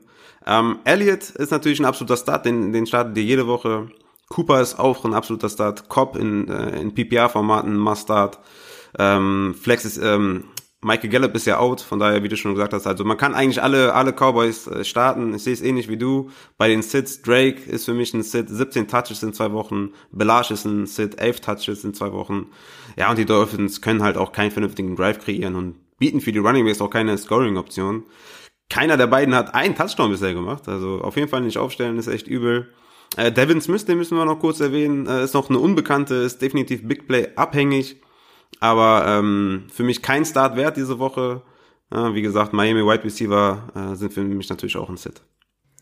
Ja, ich hatte ja eben schon Preston Williams und die Chemie zu Rosen angesprochen. Das könnte vielleicht was äh, werden. Rosen ist es ja gewohnt, hinter scheiß O-Lines zu produzieren. Hat er ja schon im, Col im College gehabt, letztes Jahr bei den Cardinals. Also das ist das Einzige, woran man sich als Dolphin-Fan tatsächlich klammern kann. Ähm, ja, ich wünsche allen Dolphins viel Erfolg für den Sonntag. Das nächste Matchup sind die Bengals bei den Bills und wenn wir bei den Quarterbacks starten, Dalton hat in den ersten Wochen 93 Mal für 729 Yards und vier Touchdowns geworfen und das alles sogar ohne AJ Green. Daher die Frage, macht Zach Taylor die Bengals zu einer Fantasy-Stud-Offense? Ja, kann man so sagen. Ja. Ich bin gespannt, wie der Target Share sich gestaltet, wenn, wenn AJ Green wieder da ist. Aber ja, alle Wide Receiver sollten Fantasy-Relevanz haben. Ja, das, ähm, ja. Ja, die Bills sind die sechstbeste Offense gegen Quarterback. Daher denke ich, dass Dalton diese Woche durchaus das äh, Ende seines Erfolges erleben kann. Wir hatten ja eben schon die Diskussion Dalton ähm, oder wer war's nochmal? Dalton oder? Kirk Cousins. Genau, Dalton oder Cousins. Danke sehr. Äh, ja, gleiches hat man jedoch letzte Woche bei den Ravens auch über Murray gesagt, der ähnlich viel wirft wie Dalton. Die sind so, ob, ja, man mag es gar nicht glauben, aber äh, Anfang der Saison jetzt ein bisschen vergleichbar. Ist Dalton für dich äh, aufgrund dieser passlastigen Offense äh, ein Every Week Starter? Also ich würde erstmal jetzt auf jeden Fall Kyler Murray nicht mit Dalton vergleichen. Für mich Kyler Murray ganz klar vor Andy Dalton zu sehen. Ich glaube, ich bin mehr Fanboy als du, ne? Kann das sein? Nee, ich bin, nee, ich bin genauso Fanboy. Okay, also cool. ich, das war jetzt nur auf die passlastige Offense bezogen. Ja, okay. Äh, und zurück zur Frage, ähm, ob Dalton every week Starter ist. Nein, für mich nicht. Äh, für mich ist Dalton diese Woche auch ein Sit. Äh, die Bills Defense erlaubten die wenigsten Yards pro Versuch äh, pro Passversuch, äh, nämlich 4,94 Yards. Und äh, deswegen Dalton für mich ein Sit. Ja, ist für mich keine Streaming-Option diese Woche. Anders fällt sich bei Josh Allen. Den startet ihr, wenn ihr ihn habt. Ähm, ja, se selbst Garoppolo war letzte Woche gegen die Bengals sechstbester Quarterback. Ja, die Bengals haben gegen die Niners 259 Rushing Yards und 313 Passing Yards zugelassen. Also auf geht's für Josh Allen denke, wir kommen direkt weiter zu den Running Backs. Ähm, da haben wir natürlich unseren Start of the Week, würde ich ja fast schon sagen, mit Frank Gore. äh, ich würde sagen, 20 plus Touches sind da auf jeden Fall am Start. Singletary hat, hat äh, mit Hamstring zu kämpfen. Also selbst wenn er nicht out ist, äh, wird er wenig bis keine Carries bekommen. Er ist deren Zukunft. Also warum sollten sie das, äh, sollten sie das riskieren, äh, ihn da aufzustellen, obwohl er Hamstring hat? Von daher Gore ist für mich auf jeden Fall in der Running Back 2 Diskussion anzusiedeln. Für mich ein Top 25 Kandidat. Äh, Sitz hingegen ist für mich äh, Joe Mixon. Die Frage, ist er fit? Ja, die Frage, ähm, wie viele Carries bekommt er? Letzte Woche, ähm, ja, oder die letzten beiden Wochen 27 Total Yards. Ähm, also wirklich schlecht performt. Äh, Bernard nicht mehr äh, als ein Handcuff, meiner Meinung nach. Ja, und wie gesagt, Singletary wird nicht spielen, sind für mich auf jeden Fall alles drei Sits. Ja, also Gore natürlich auf jeden Fall, habe ich ja auch geholt, von daher äh, aufstellen, wenn es geht. Die Bills sind stark gegen den Run. Die hatten letzte Woche, also in, beziehungsweise sie hatten in Woche 1 und 2 Livion Bell und Saquon Barkley und befinden sich daher im Mittelfeld auf Platz 17, was äh, das Spiel gegen den Run angeht. Aber aufgrund dieser beiden Spieler lasst euch davon halt nicht täuschen. Durch die schwache O-Line in Cincinnati lasse ich Mixon zwar spielen, weil ich ihn wahrscheinlich in Runde zwei, sage ich mal, gedraftet habe. Ich werde wahrscheinlich keine bessere Option haben, die ich irgendwie auf die Flex oder auf Running Back stellen kann. Aber erwartet, wenn ihr ihn startet, keine Wunder von ihm. Ja, wenn ihr zum Beispiel einen Gore habt oder so, dann würde ich auf jeden Fall Gore für Mixen starten lassen, ne? zum Beispiel. Das auf jeden Fall, ja. Kommen wir weiter zu den Wide Receivers. Äh, da startet die auf jeden Fall John Brown. Der hat eine Connection mit Josh Allen, äh, ist auf jeden Fall ein Start wert in der Flex. John Ross ähm, war ja eigentlich so der Deep Threat, aber mittlerweile hat er auch kurze oder mittlere Routen in seinem Repertoire. Und äh, natürlich Boyd ist aufgrund seines Volumes ein Start, aber kein safer Wide Receiver 2, würde ich sagen, äh, gegen diese Defense. Wie siehst du das? Also ich denke, dass Boyd mit seinen 11 und 10 Targets über die ersten Wochen ein sicherer Start als ja, Low-End Wide Receiver 2, würde ich sagen, ist. Er spielt vornehmlich im Slot und wird es da mit Taron Johnson zu tun bekommen, der mit 0,07 Fantasy-Punkten per Route Run die zweitwenigsten Punkte zuließ. Ja, aber zu einem Drittel der Zeit spielte er auch als Left Wide Out und dort steht Tredavious White, der 0,24 Punkte per Route zulässt. Und dazu ist White auch einfach sehr langsam, äh, was Boyd dann wiederum zugutekommt. Gleiches gilt für Levi Wallace, der auf der anderen Seite steht und sogar 0,36 Punkte per Route zuließ. Und damit Ross Speed auf der anderen Seite auch nicht klarkommen wird, weil Levi Wallace und True Davis White sind beide sehr langsam. Du hast ja schon gesagt, dass Ross eher die mittleren Routen läuft. Im Schnitt macht er 11,3 Yards per Target. Ja, wenn sie ihn diese Woche so einsetzen, dann sehe ich wenig Chancen für ihn. Äh, aufgrund des eben angesprochenen Geschwindigkeitsvorteils wird er diese Woche die Deep, also die Deep Threat Rolle einnehmen, denke ich. Sollte Zach Taylor das genauso erkennen wie ich, äh, sind für mich beide Wide Receiver, Ross und Boyd, diese Woche Starts. Und John Brown natürlich ebenfalls. Kommen wir zu den Tight Ends. Würdest du aus der Riege Eifert Spricht man die überhaupt so aus? Eifert? Ja, Eifert ist auch auf äh, Englisch richtig, ne? ja, auf jeden Fall. Eifert, äh, Usoma oder Dawson Knox irgendwen starten lassen. Oh no, bitte, ich hoffe, ich hoffe, ihr habt bessere Optionen als die genannten. ja, gut, das äh, bringt mich dazu, zu den Abendspielen überzuleiten. Die Spiele, die um 10 Uhr beginnen.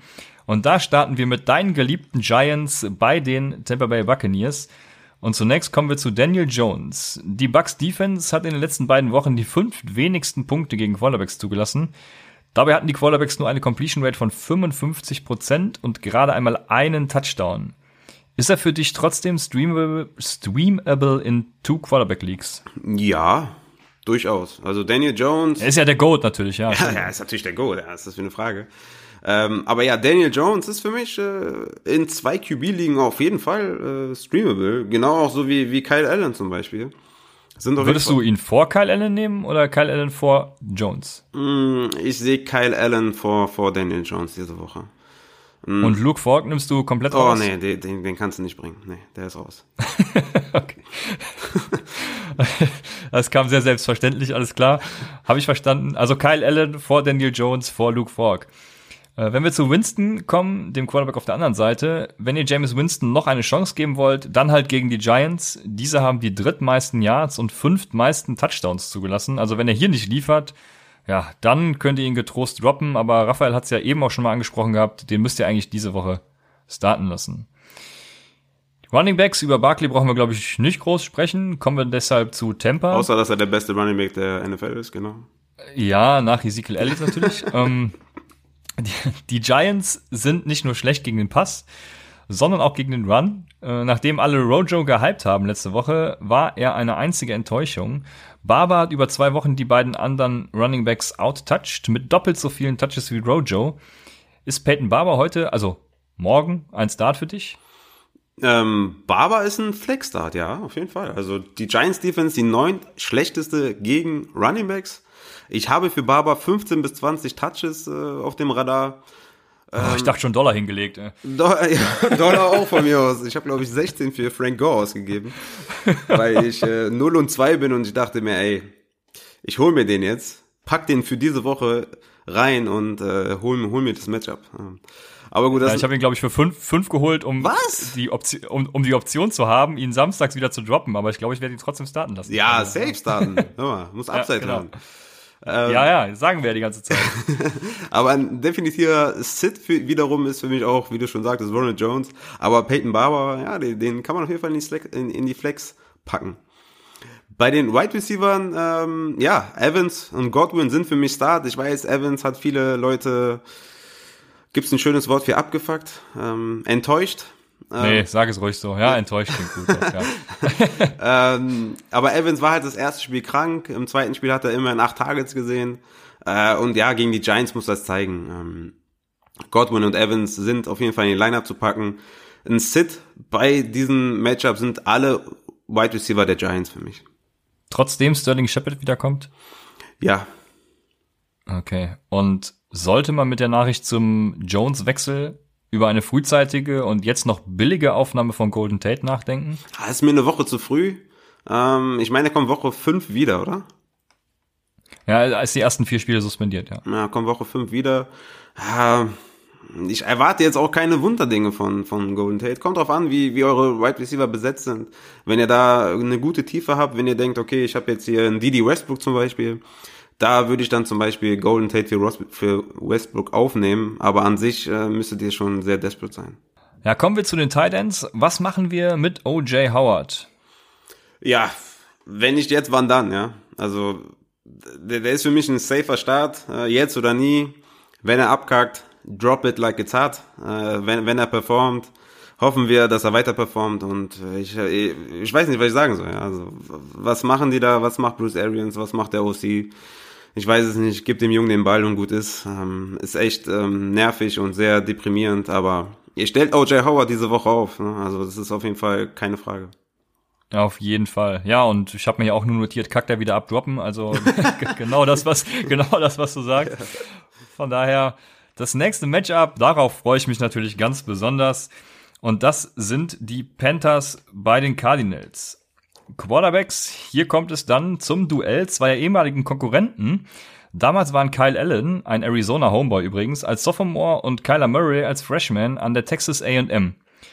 Zusammen mit Christian Kirk auch, der vor allem wegen Allen sogar an die Texas A&M ging. Während Allen Murray ausgebotet hat und die ersten sechs Spiele gestartet ist, äh, war es danach so ein Wechselspiel zwischen beiden, was beide Quarterbacks dann zum College-Wechsel auch motivierte. Murray hat ein schweres Matchup gegen eine Defense, die gegen die Rams nur 4,8 Yards per Attempts zuließ.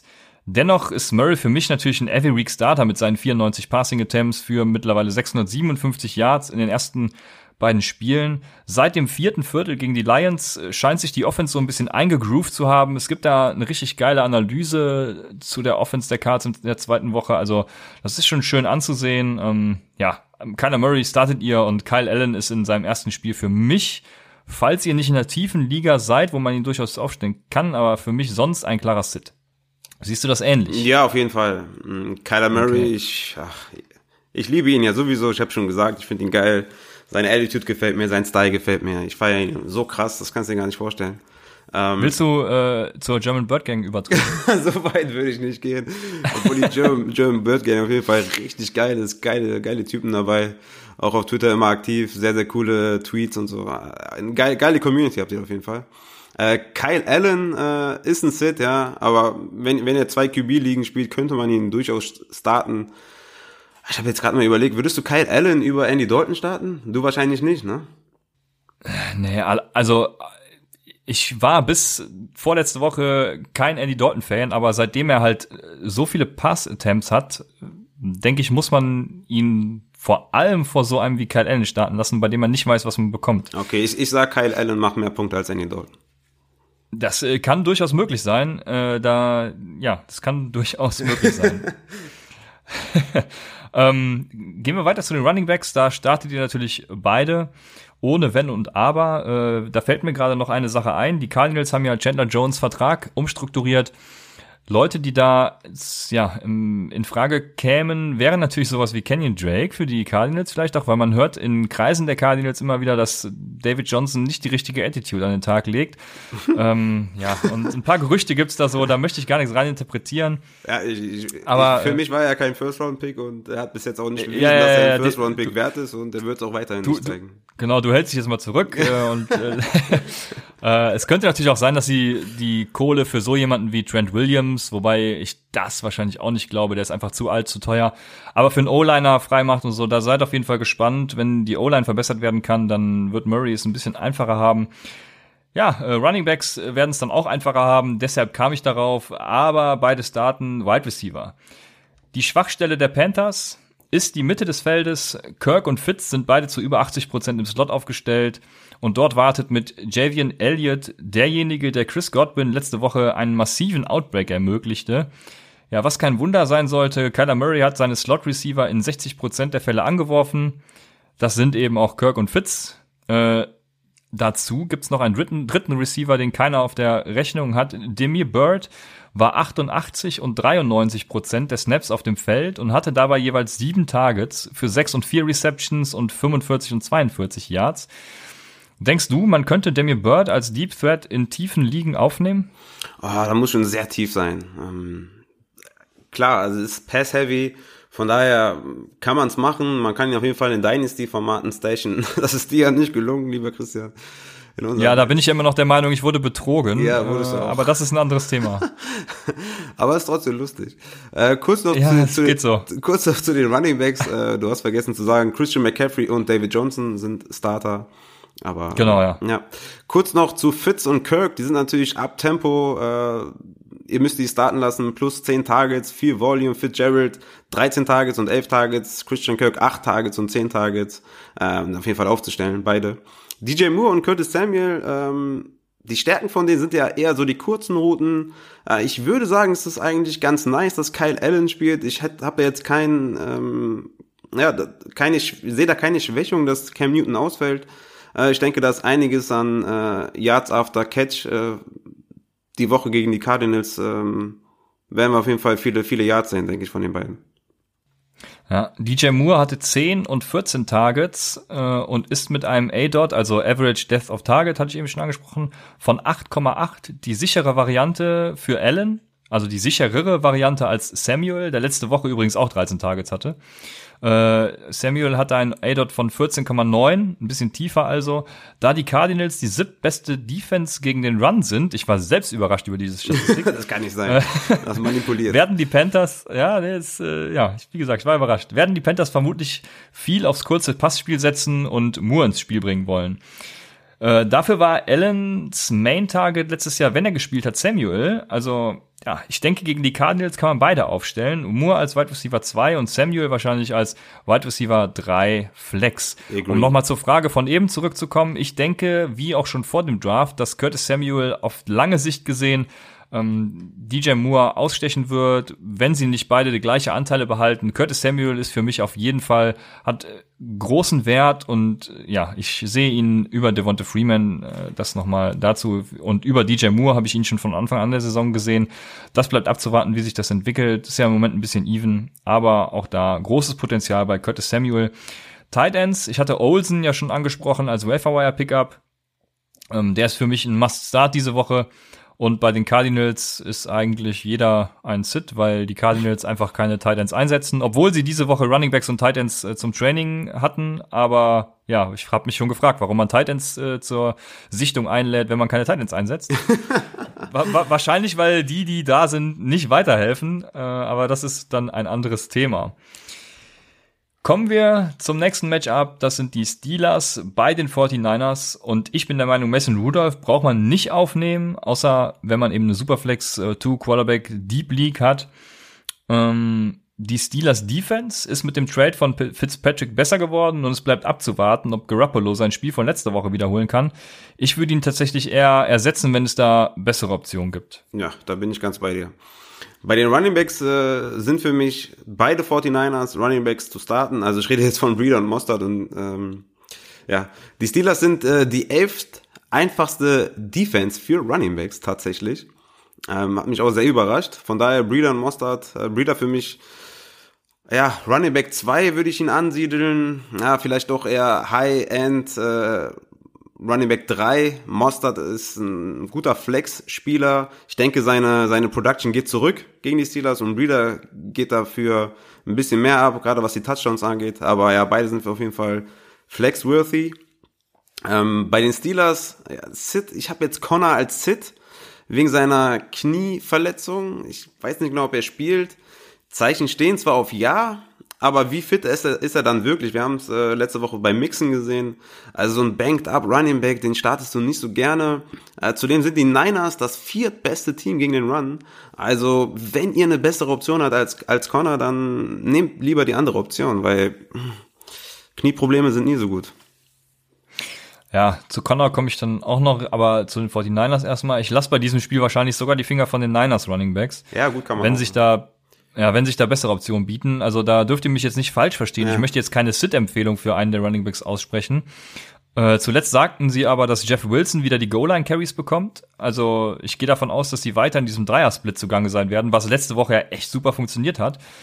Äh, da habe ich dir aber diese Woche, denke ich, mit Gore, da ist er wieder äh, eine durchaus bessere Option. Bei den Steelers Running Backs bin ich aus den von dir genannten Gründen äh, vorsichtig. Sie werden Rudolph wahrscheinlich nicht direkt eine Heavy Workload zumuten. Gleichzeitig wollen sie aber auch nicht Connor als Running Back mit seinem Knie verheizen.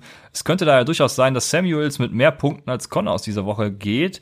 Aber auch hier würde ich keine klare Start-Empfehlung für Samuels aussprechen. Äh, dafür ist das mir alles sehr zu ungewiss.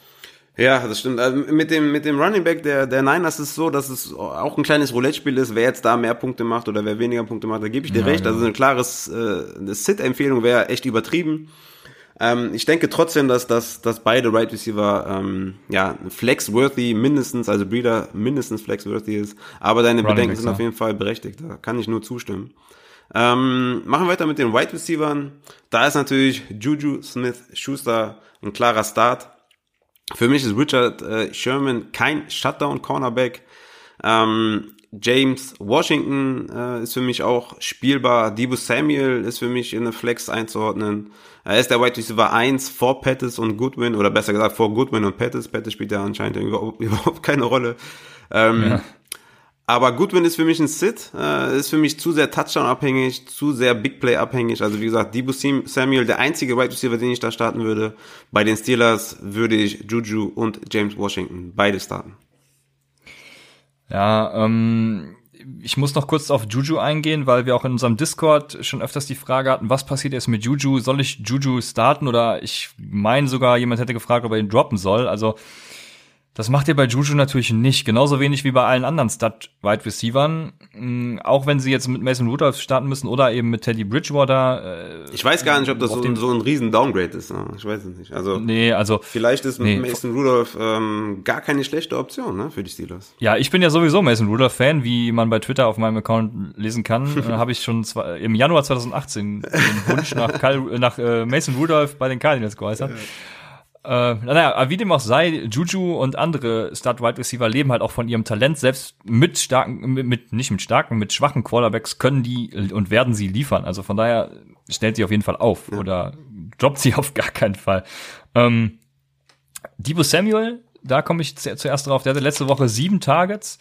Und äh, wenn Steelers Cornerback Hayden fehlt, dann ist er auf links ein Must-Start in meinen Augen. Er hat laut Next Gen Stats von der NFL bei 12,1 Yards after Catch per Reception. Ähm, expected Yards after Catch per Reception sind dann immer noch 9,2, wenn man das Ganze adjustiert um ein paar Faktoren.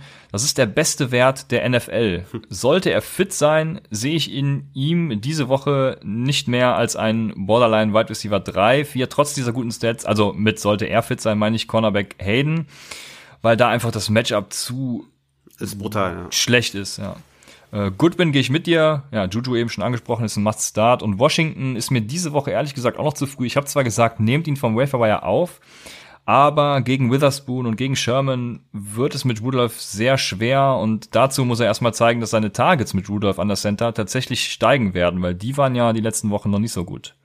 Ja, ich, ich, ich bin da all in, was, was James Washington angeht. Ich würde ihn tatsächlich, ähm, in, also jetzt nicht in der Zwölferliga, da ist natürlich ein bisschen, da hat man bessere Optionen.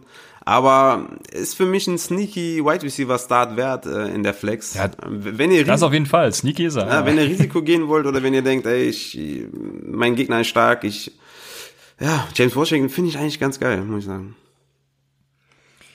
Ja, also ja, ich finde ihn auch geil. Das äh, sollte mittlerweile jeder wissen. Ich, äh, ich überlege noch, für welchen Spieler ich äh, ihn aufnehmen kann. Deswegen war die Überlegung, ihn für Gore zu droppen. Aber Gore ist einfach ein zu geiles Matchup diese Woche. Ich weiß, deswegen, ja, ich muss mal gucken, wen ich äh, für meinen Line Ja, diese Woche kann. Würdest du Justin, äh, geht's nicht anders. Du musst halt Gore würdest du, würdest du Justin Jackson für ihn droppen? Oh, ich kann nicht, ich kann ihn nicht droppen. Justin Jackson Ja, tut mir so sehr weh. ey.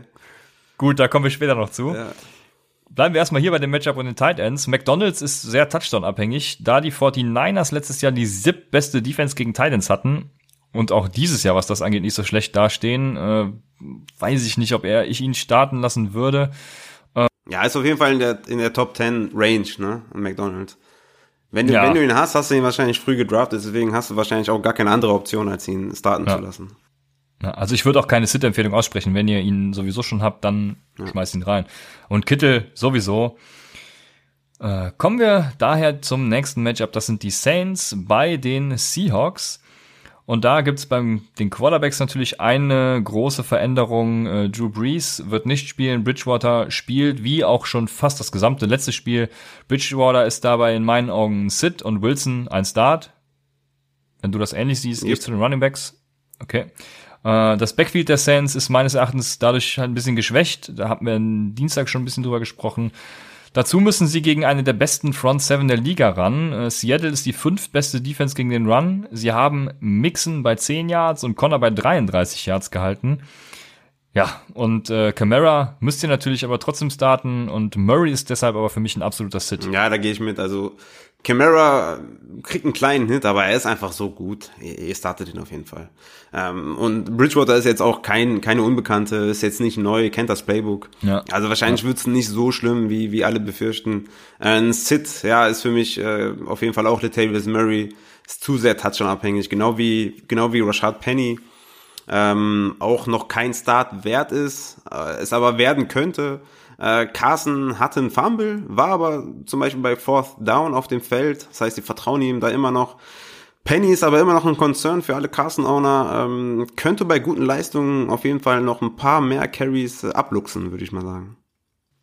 Ja, Carsten hatte sogar zwei Fumbles, Ja, genau. was dann insgesamt drei in den vergangenen beiden Spielen macht. Und das ist schon heftig, finde ich, für einen Running Back. Ähm, Carstens Run Game ist mit einem Effici Efficiency Score von 4,38 immer noch äh, eins der Top 10.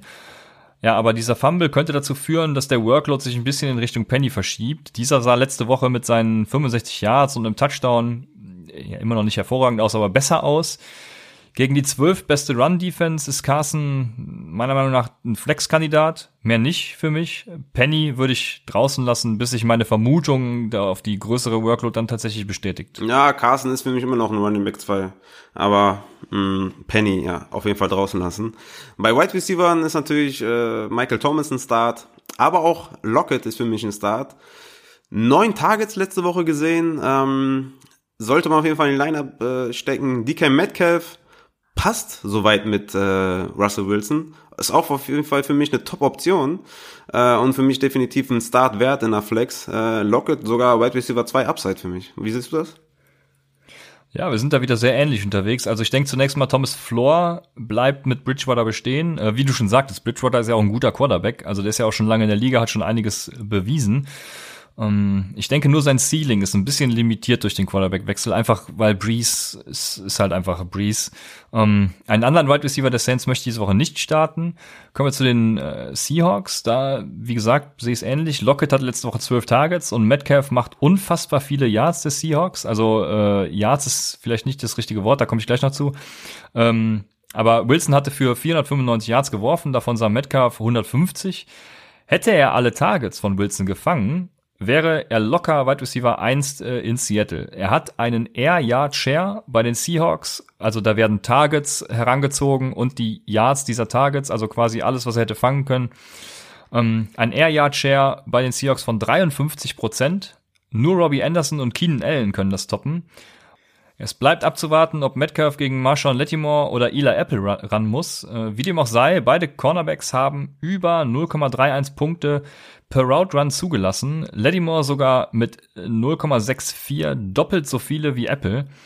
Für mich ist äh, Metcalf ein Wide Receiver 3 Flex Start diese Woche.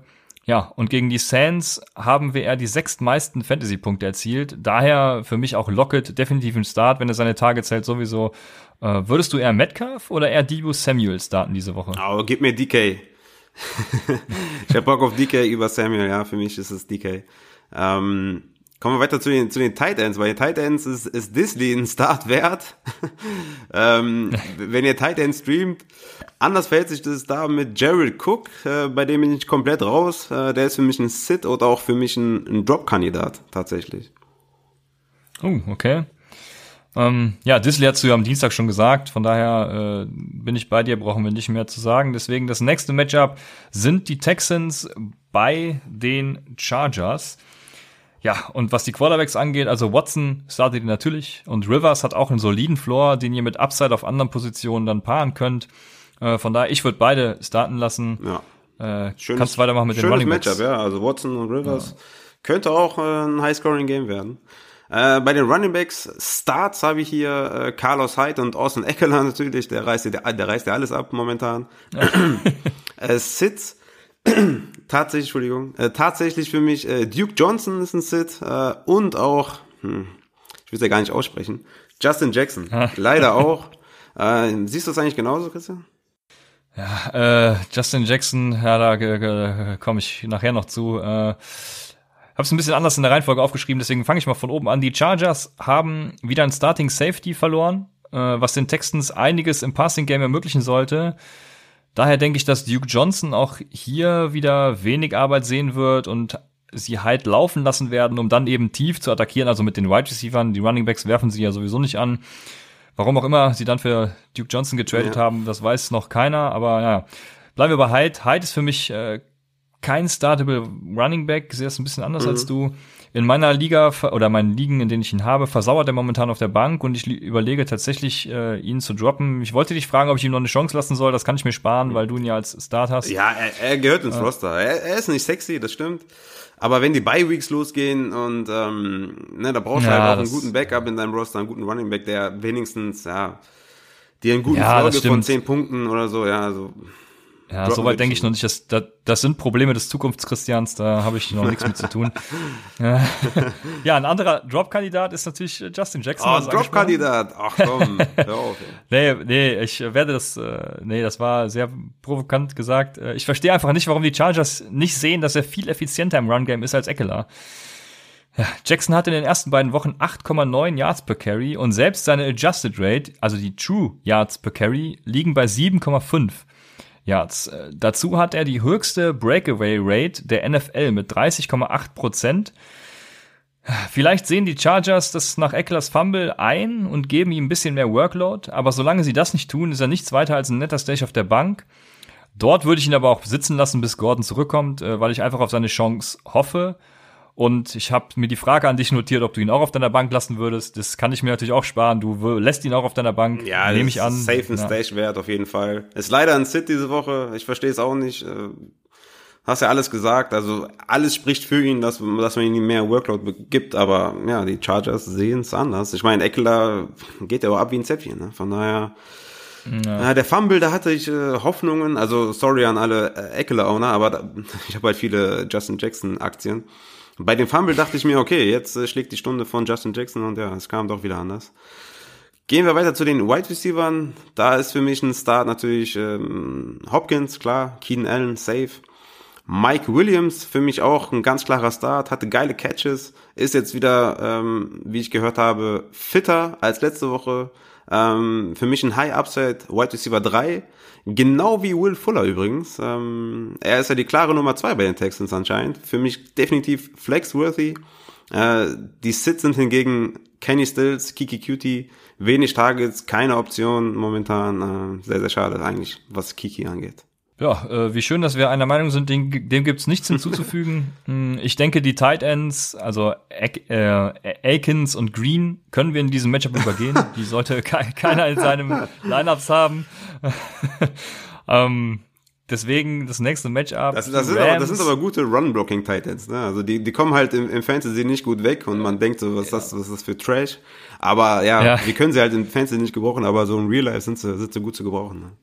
Ja, das nochmal sehr gut. Danke für den Hinweis. Nicht, dass wir hier irgendwen diffamieren wollen. Wir sind ja ein Fantasy-Podcast. Ja, genau. Die Rams bei den Browns. Zunächst mal, Quarterbacks spielt Goff auswärts, was man bei ihm ja immer berücksichtigen muss. Ich hatte die Stats letztens irgendwann mal vorgetragen. Das ist ein kleiner Big Ben hier im, im Goff, ne? Ja, war der auswärts auch so schlecht? Ja, ja, klar. Ja, da, danach muss man natürlich sehen, dass die Rams es zulassen, ihn bei über 40 Prozent der Dropbacks unter Druck geraten zu lassen. Und das ist gegen den Pass Rush der Browns natürlich äh, fatal, möchte ich sagen. Äh, hier möchte ich auch keine klare Start- oder Sit-Empfehlung geben. Also in der Zehner-Liga ist er für mich ein Sit. Da gibt es bessere Optionen, aber ich denke, er ist so ein Borderline, Quarterback 1, Quarterback 2. Ähm, siehst du das ähnlich? Ja, sehe ich ähnlich. Also Goff ja, ist jetzt okay. nicht so extrem sexy, vor allem bei den Browns. Da wird auf jeden Fall viel Pressure auf ihn zukommen. Aber mit den Waffen, die er hat, mit den drei starken Wide Receivers, ist er immer eine Streaming-Option. Sehr schön. Und wenn es um Baker Mayfield geht, der relativ früh gedraftet wurde, was glaubst du, auf welchem Platz dieser in Fantasy-Punkten momentan steht? Ähm, boah, ist er noch in den Top 20? Äh, ich, aus dem Bauch raus würde ich jetzt sagen, ja, Quarterback 20 so. Ja, ist auch geil, dass ich die Frage stelle, aber mir die Platzierung nicht äh, aufgeschrieben habe. Aber ich habe mir, ich, ich hab mir aufgeschrieben, vor ihm sind Leute wie Flecko, Brissett und natürlich Gardner Minshew. Also egal, wie hoch ihr ihn gedraftet habt, ich denke, es gibt am Waferwire durchaus brauchbarere Optionen als ihn. Oder würdest du ihn trotzdem behalten und aufstellen? Ja, ich hätte jetzt natürlich gern gewusst, wer, äh, auf welchem Platz er jetzt ist, aber okay. Also, ich habe es gerade nochmal nachgeguckt. Baker Mayfield ist Platz 21 der Quarterbacks. Aha, okay.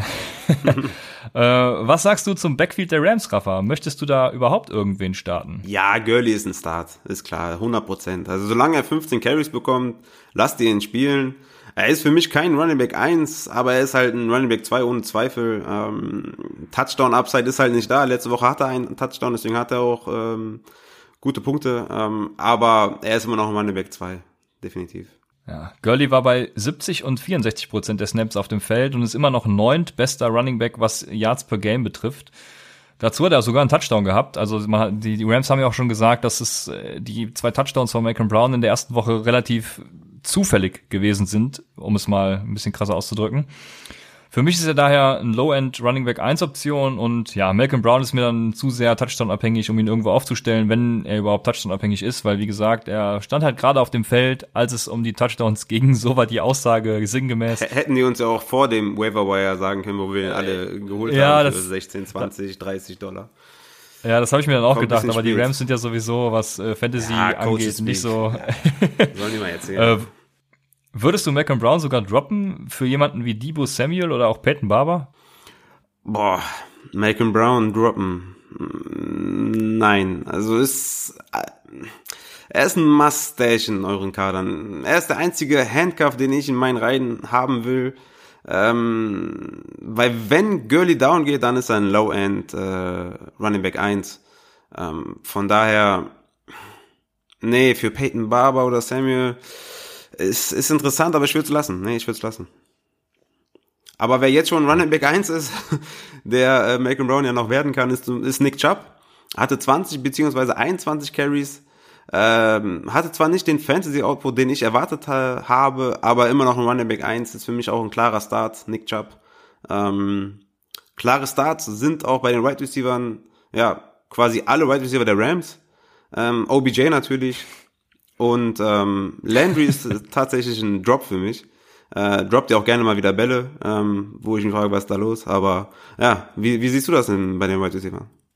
Ja, die, die, die Folge ist langweilig für unsere Zuhörer. Ich sehe das äh, wieder komplett ähnlich. Also alle, alle Rams habe ich in der Wide Receiver 2 Range, mit Upside für mehr auch. Cup hatte 9 und 10 Targets, Cooks 6 und 4.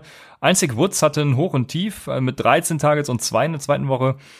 Woods wird aber wohl Denzel Ward sehen, der dieses Jahr 123 Yards bei 12 Targets zugelassen hat und noch nicht so richtig in die Saison gefunden hat. Also ich denke, hier werden alle Wide Receiver einen soliden Floor liefern. Ja, bei den Browns, da starte ich im Moment auch nur OBJ, genauso wie du sagst. Tight Ends, da gibt's äh, Everett und Njoku. Ich denke, es gibt am Welfare für beide Spiele bessere Optionen. Ähm, vor allem da Njoku ja wahrscheinlich eine OP braucht und ich meine gelesen zu haben, dass er auch schon sicher out ist für dieses Spiel.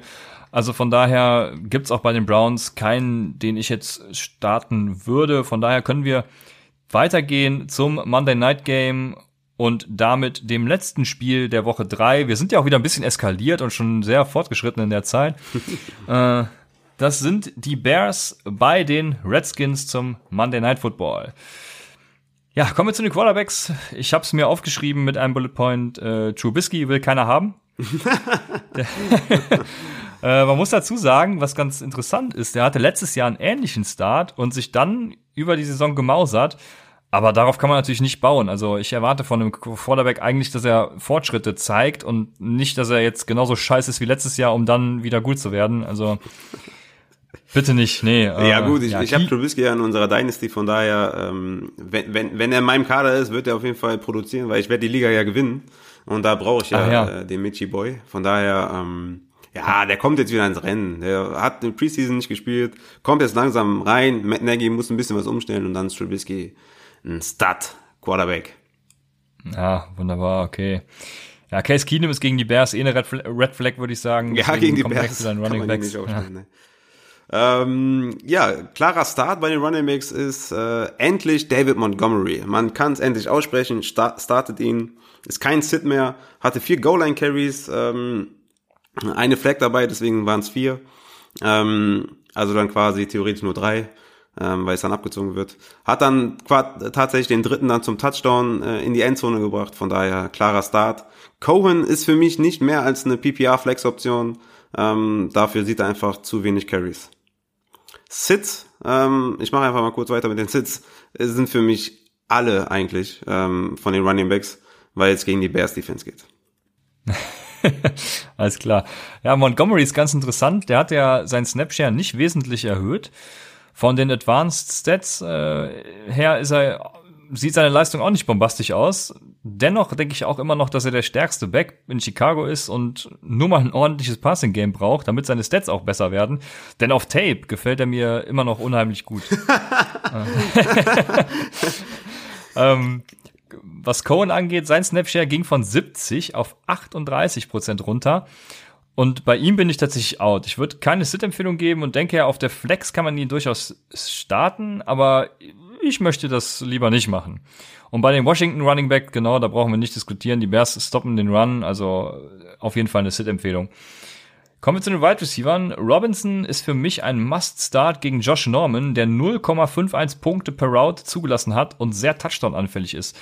Äh, er war mal ein super Shutdown-Cornerback, aber irgendwie ist ihm das abgegangen. Und Robinson hatte 13 und 7 Targets und ich erwarte seine Targets in diesem Spiel so genau in der Mitte zwischen 9 bis 11.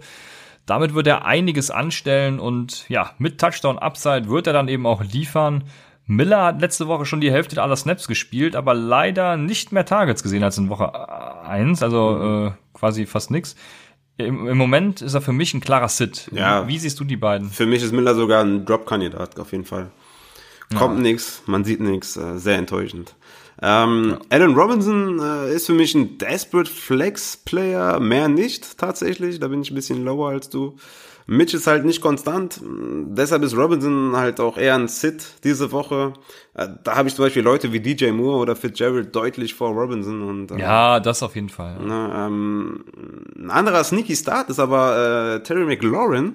Ähm, ich glaube, den kann man gut bringen diese Woche. Was sagst du? Ich meine, äh, ist natürlich die Bears Defense, aber irgendwie so ein ja, Touchdown hat er irgendwie immer drin, ne?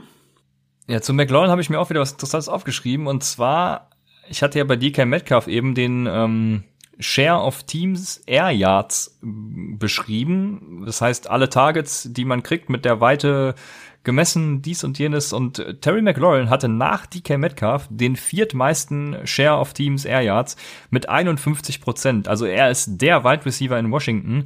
Und äh, ja, ihn sehe ich durchaus auch als Sneaky Start, aber außer ihm sehe ich tatsächlich keinen anderen Wide Receiver da startable. Mhm.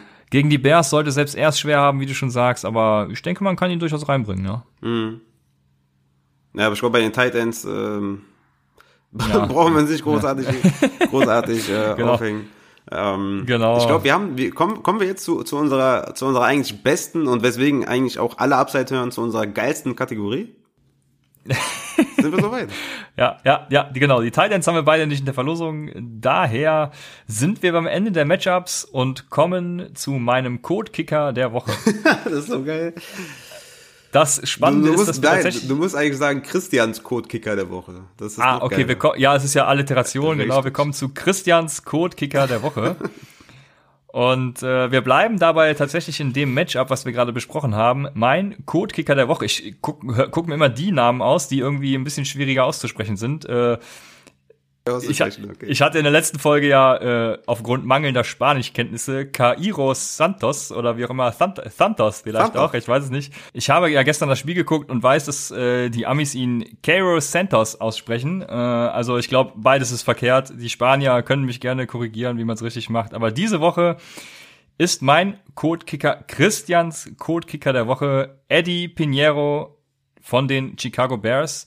Und der sollte gegen Washington einige Möglichkeiten haben, vor allem wenn Trubisky mal wieder reinscheißt und vor der Endzone versagt.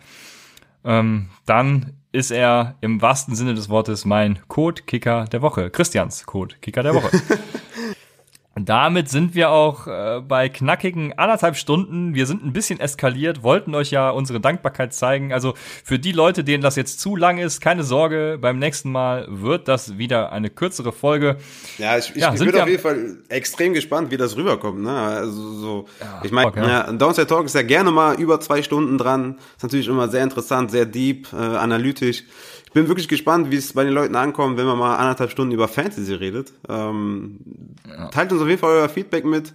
Es wird jetzt nicht in aller Regelmäßigkeit vorkommen. Das ist einfach nur ein kleines Dankeschön. Und äh, ja, wir hoffen auf jeden Fall, dass wir euch äh, helfen, äh, die, die Woche zu gewinnen. Und ja, ich bin natürlich wieder am Sonntag am Start im Discord-Channel, falls ihr wieder Fragen habt zu Start und Sit, falls wir jetzt hier nicht alles beantwortet haben. Genau, so ist es. Und daher bleibt mir nur zu sagen, wir wünschen euch viel Spaß bei den Spielen am Sonntag und auch am Montag. Freuen uns dann auch wieder auf den kürzeren Take 'em Tuesday mit euch. Äh, für die, die die Folge zu lang finden, noch ein Hinweis. Die werden wahrscheinlich schon gar nicht mehr zuhören. Ja, wie? Das kann aber, nicht sein. aber wir werden unsere besten Starts und Sits natürlich auch noch als Grafik zur Verfügung stellen. Und sagen jetzt erstmal bis Dienstag bei Upside, dem Fantasy Football Podcast.